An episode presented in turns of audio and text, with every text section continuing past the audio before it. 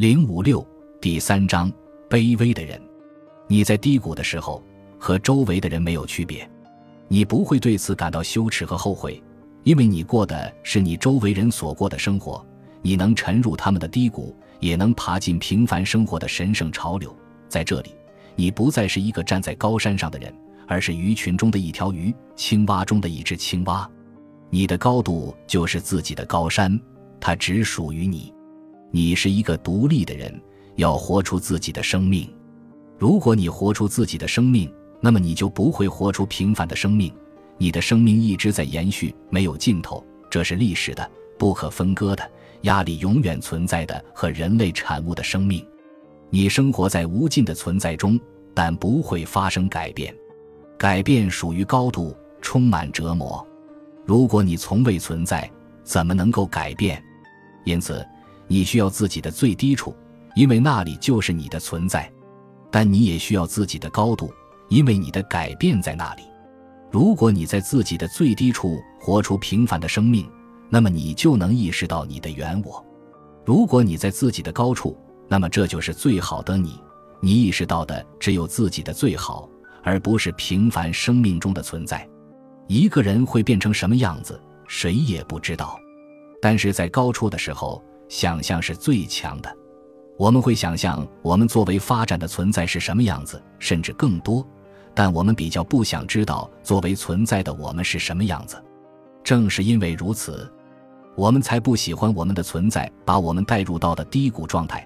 尽管，或更确切地说，这里才是我们唯一可以清晰了解自己的地方。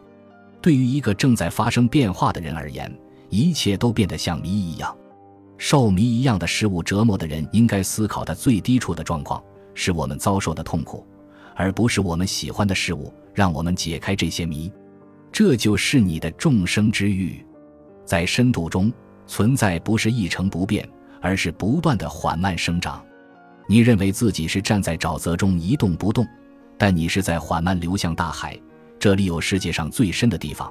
因此，广阔的陆地似乎就像在浩瀚大海的子宫中的一座小岛。你现在就像大海中的一滴水，伴着潮起潮落。你被缓慢地推到陆地上，又在冗长缓慢的潮汐中回到大海。你混在污浊的潮流中，冲刷着陌生的海岸，不知道自己是如何来到这里的。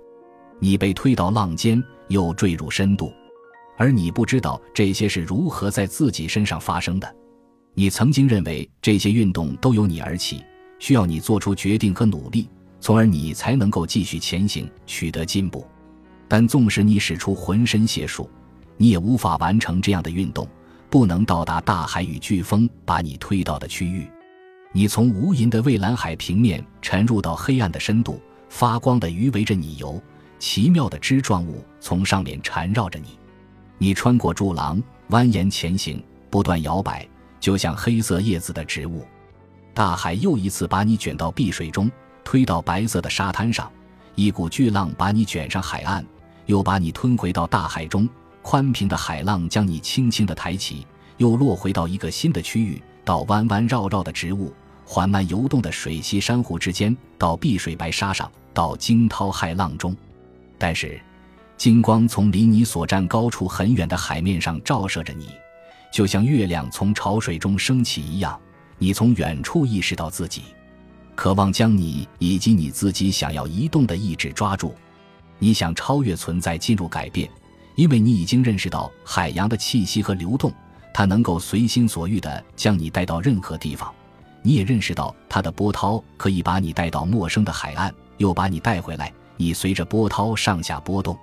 你发现这就是生命的全部和个体死亡，从死亡到地球的最深处，从你自己在深度里奇怪的呼吸的死亡中，你感到自己和机体的死亡密不可分。啊，你渴望超越，绝望与道德的恐惧，在这个呼吸缓慢和气流一直在进出的死亡中将你抓住。所有这些光明、黑暗、温暖、温润和冰冷的水，所有这些波动。摇摆像植物一样交缠在一起的动物和动物一般的植物，所有那些在黑夜中彷徨的人都变成你的恐惧。你渴望太阳，渴望干爽的空气，渴望坚硬的石头，渴望一个固定的地方和笔直的线条，渴望稳定，渴望规则和先入为主的目的，渴望单一，还有自己的意图。那天夜里，通过死亡对世界的淹没，我对死亡有了认识。我看到我们如何走向死亡，看到摇曳的金色麦子怎样在农人的镰刀下倒下，就像海滩上平滑的波浪一样。安于平凡生命的人，通过恐惧意识到死亡，死亡的恐惧迫使他走向单一。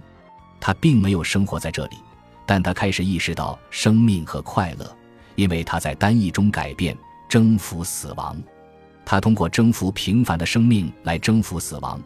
他没有活出自己个体的存在，因为他不是现在的样子，而是要变成什么样子。要改变的人对生命的认识在增长。尽管他只是简单的存在，从未想着去改变，因为他处在生命的中期，他需要高度和单一去认识生命。但他在生命中开始认识死亡，你开始认识到集体的死亡也是一件好事，因为接下来你就会知道为什么你的单一和高度对你有好处。你的高度就像天空中孤独彷徨的月亮，照得夜空永远清晰明亮。有时候。月亮也会将自己掩藏起来，地球上便完全陷入黑暗。但不久之后，它又散发出光芒。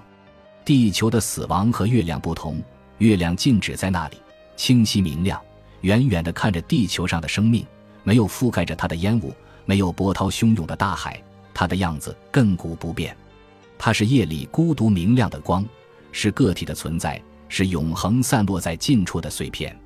你从这里向外望去。看到的是冰冷、静止和发射出的光，借着鄙视的荧光和绿色的微光，你沉浸在遥远的恐惧中。你看着它，但你的目光清晰又冰冷；你的双手沾满鲜血，但你眼中的月光是静止不动的。